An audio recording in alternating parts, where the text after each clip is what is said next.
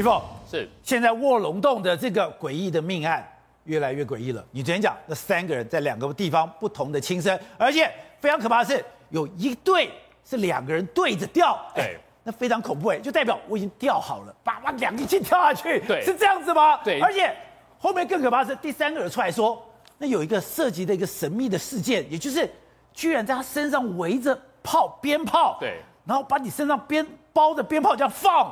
对，宝杰哥，你知道吗？这个事情在南头埔里这个地方呢，就是卧龙洞。卧龙洞，这就是卧龙洞。这个是人工开凿出来的。以前这个村子它没办法出去，所以呢，它要绕很远的路，所以呢，村民呢就找工人来一挖一挖，把它打开。打开了之后呢，就可以进出了嘛。这后来下面开了一个公路，这个地方就荒烟蔓草就起来了。可是呢，外面人就传说，因为这地方进不去，所以他可以接收一些大自然神奇的力量。这对情侣十年前就来探险过，对，有能量，他来探险也是走卧龙洞。走卧龙洞的情况之下呢，那时候他们求生意志很强。迷路了，因为那个地方真的很少人去，荒烟蔓草，打电话去找救援，把他给救下来了。没有想到，十年前在这里被救过，被救过。现在这十十年之后，这对情侣死在那个地方，死在那个地方。其实卧龙洞这个地方古道，竟然最近出现了三具上吊的尸体。这对情侣还有另外一个叫范江的，他们吊在哪里？叫卧龙洞旁边这个地方，他上吊，吊完之后呢，承运的民众走过去，看到有一个人。晃啊晃啊，然后嘴巴叼根烟，你怎么会上吊之后嘴巴叼根烟？所以呢，这个刑警一看到第一个人就知道这个范江一定是他杀。为什么？他的烟已经到最后了。如果你吊死掉了，你你就往生了，你已经走了，你怎么抽烟？你怎么抽？怎么吸那个气？你怎么吸那么气？没错，所以呢，他们就怀疑说，这对情侣跟他们跟这个范江三个人上去之后呢，这对情侣可能动了一些手脚，不然。范江一个人吊在那里，他怎么抽烟？烟是他们点的。对，他们就觉得说这是男生跟女生。好，他上吊之后呢，我吸一口，速荤，然后呢把它放在一边，让它慢慢的烧。这什么意思？就是把香烟当成是香，祭拜他，你一路好走。那是一路好走。对，让你一路好走。所以警方就很紧张了，赶快去找他们两个。没有想到他的手机定位竟然就在摩托车，在外面的摩托车上面，没有带走，放在摩托车里面。对，他们就开始紧张了。找了三天，找了四天，没有办法，消防队员找不到人，找了民间搜救队，然后去看，哎，就觉得不太对，竟然就在这个上吊的地方，两百公尺而已，找了三四天哦，已经找过几次都找不到，结果没想到一回头掉在那里，掉在那个地方。保洁哥，你知道他们怎么掉的吗？因为那个是山壁，所以呢，你山这个地方对不对？你有一棵古树，对，它是比较绕在外面的，他们两个竟然是相对吊，吊在这里，吊在这里等于面对面，这个是有多么？离奇的事情，这代表是他们两个人要同时跳下去。对，要同时跳，只要有一个人不愿意，那就不可能了。在这个现场掉在这个地方，他们就想说，那到底怎么办？回头记者跟警方一起去找他们住的地方，这三个人都住在同一个地方，在新竹。去的地方，那些邻居们每个都讲，哎呀，他们好像。怪怪的，你知道什么怪怪的？他们说他们有超自然的能量，然后呢，他们晚上会烧纸钱，会驱魔。这个时候就觉得他们会驱魔，对，他会驱魔。那到底是怎么一回事？结果呢，这个女孩子的妈妈就跳出来了。他们说还有一个人，还有一个人，三个人死了，还有一个人是那个范江第一个被发现上吊的人的女朋友。哦、他就写了一封信说，这个这个名字马赛克的就是那个范江的女朋友的名字。他就说你这个人诬告。死者这三个人，三个上吊的人含冤而死，我要你一辈子良心不安。妈妈的心肝宝贝，妈妈能做的就有这些。然后司法不公，司法不公，司法不公。他告他们什么嘞？他们告他们诈欺。哦，这个事情我们要去查。竹北分局就说这个人已经死了，你们没有什么好查了。为什么？因为其实你大家互告，你死掉了，一定就是不起诉处分嘛。可是因为这个太离奇了，后来去查才发现说非常非常的可怕。怎样？查去更可怕？查去更可怕。这个戴姓女子呢，就是范江的女朋友。那时候被人家控诉嘛，你们去诬告这三个人，还有一个范江，所以呢，搞到这三个人上吊。但没有想到，附近的民众就跳出来讲喽，那个戴姓女子就是范江的女朋友，非常的可怜。他以大学毕业之后呢，就被范江带去这个地方同居。同居之后呢，就是说我要帮你驱魔，驱魔一次要两万五千元。然后呢，你男女朋友有可能这样子吗？要两万五千元。如果你没有钱，刚毕业拿那么多钱，对，所以呢，他就到处去跟同学借钱。然后呢，这些带薪女子去他们他爸妈去新竹找他的时候，发现他全身伤痕累累。怎样伤痕累累？这个伤痕累累怎么来的？宝杰哥，你有看过炸邯郸吗？炸邯郸是。人钻上去，然后整个拿鞭炮一直丢他炸。但是他们说，戴姓女子的妈妈、爸爸说，他们女儿是被绑着鞭炮绑着鞭炮，然后像推出去，叫她在在整个乡间里面跑。为什么？因为他身上有负能量，这负能量不是一般驱魔可以驱得掉的，所以说她身上有负能量，对，所以要用鞭炮来驱魔，对，然后身上有魔，对，所以要用鞭炮来炸他。你想想看，你鞭炮捆在这个身上。这是多痛啊！而且这种鞭炮不是一个两个的那种甩炮，它是一串的，这个整个打下去，啪啪啪啪。然后他们回头去看哦，在他们家里面，他们四个人住在一起嘛，有非常多张的本票，男女朋友之间竟然要签本票。是那个。如果如果他一次要两。去两万万五嘛，对不对？然后呢，有一次这个女女朋友范江的女朋友拿错了一条抹布，所以呢，他们家要赔什么？要赔一个黄金的抹布。结果呢，他们三个就把她带去一个银楼，要用黄金打造一个抹布，要多少钱？要一千万，一条抹布要一千万。然后最后讲好了多少钱成交？一百万和解。所以来来回回之间，他们就互相的你告我，我告你。所以呢，到最后呢，双方都互指对方是加害人。可是现在很离奇的事情是，三个人。已经往生了。不是，那如果讲的那个姓戴的应该是非常虚弱的、非常薄弱的人，怎么可能把他们三个给逼死嘞？对啊，可是他们到底是为什么？在现场还发现了一些奇怪的东西，他们有威士忌的酒瓶，有高粱的酒瓶，所以呢，现在到底是带他们上去的时候，这两个人的身份原本是从加害者的嫌疑犯，大家警方怀疑他们两个先把范江给做了，做了之后呢，弄点根烟。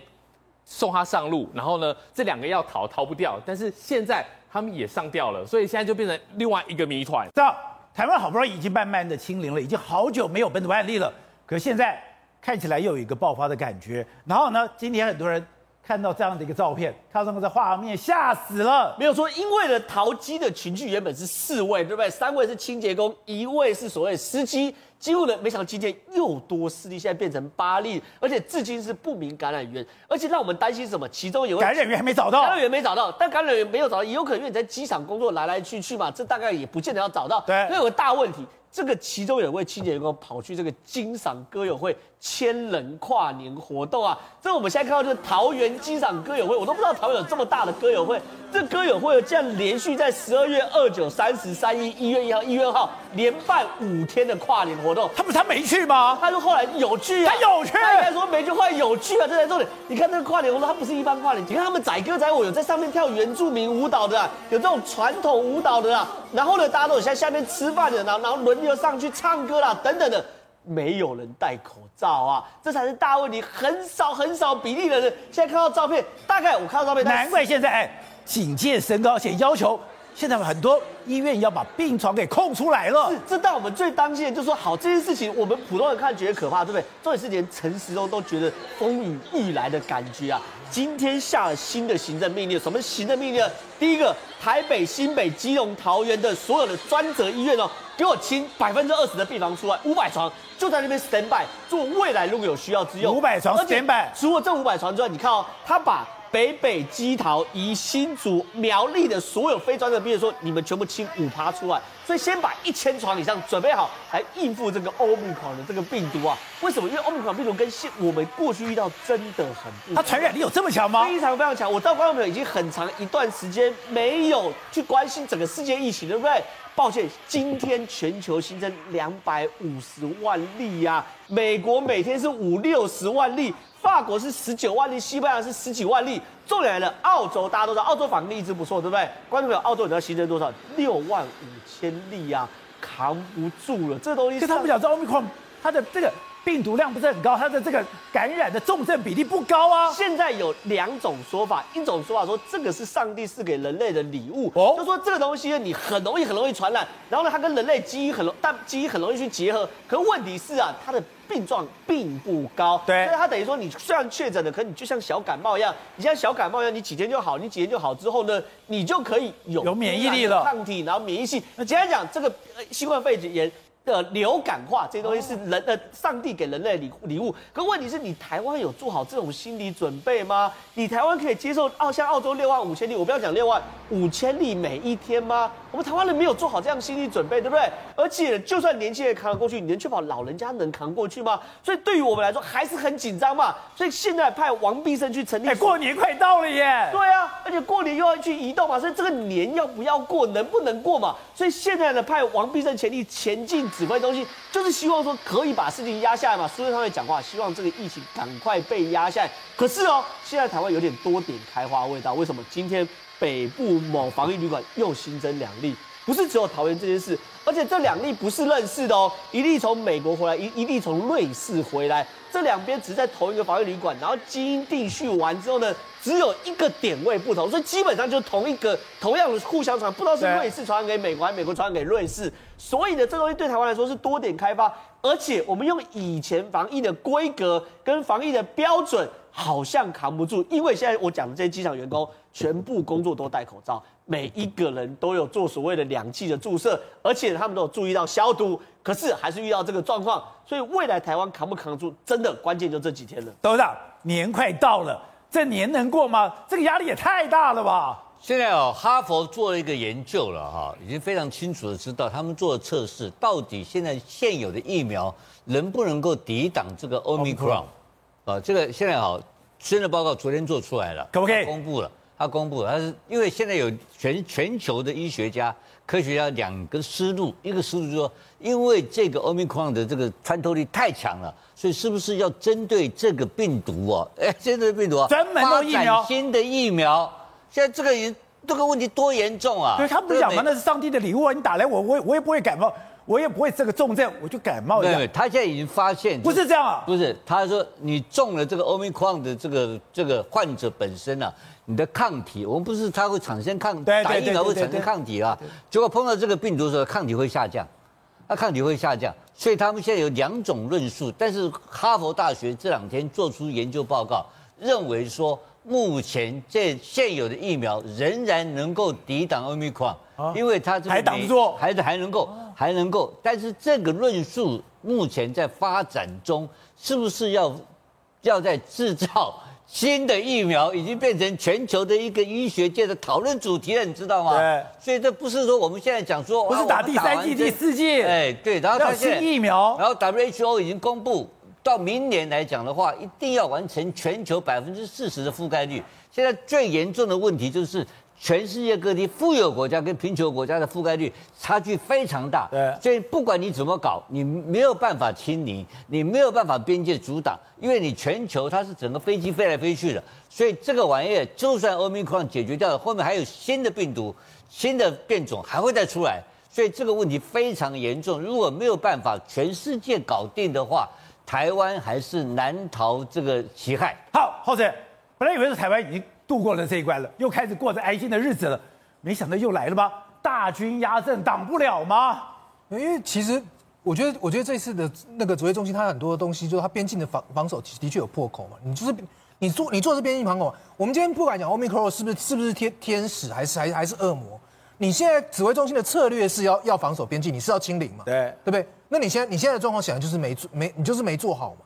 一直跟你讲说美国要提高风险国家，你就说你不要。好说什么？全世界都一样，怎么会一样？高风险国家的意义代表什么？你进来之后，你不要去住防疫旅馆，你去做集中检疫所。你在机场给我看的，看到你干干净净的，你才可以去集中检疫所。不像你现在现在一般住防疫旅馆的，验了之，你机场验了之后，两天知道结果，你已经在防疫旅馆里面互相传染了。防疫旅馆旅馆最近才最近不是才有报道，四家里面有一家不合格。对，你指挥中心到底到底在管什么？就是。你要守边境，你就好好守边境；你要全体免疫，群体免疫，你就群体免疫。要跟病毒共存，就跟病毒共存。啊，你现在状况就是做的不上不下嘛。你到你你现在到底要什么？你你你跟我讲说你要你要防守边境。好了，第三剂疫苗大家都来讲第三剂疫苗要要不要打？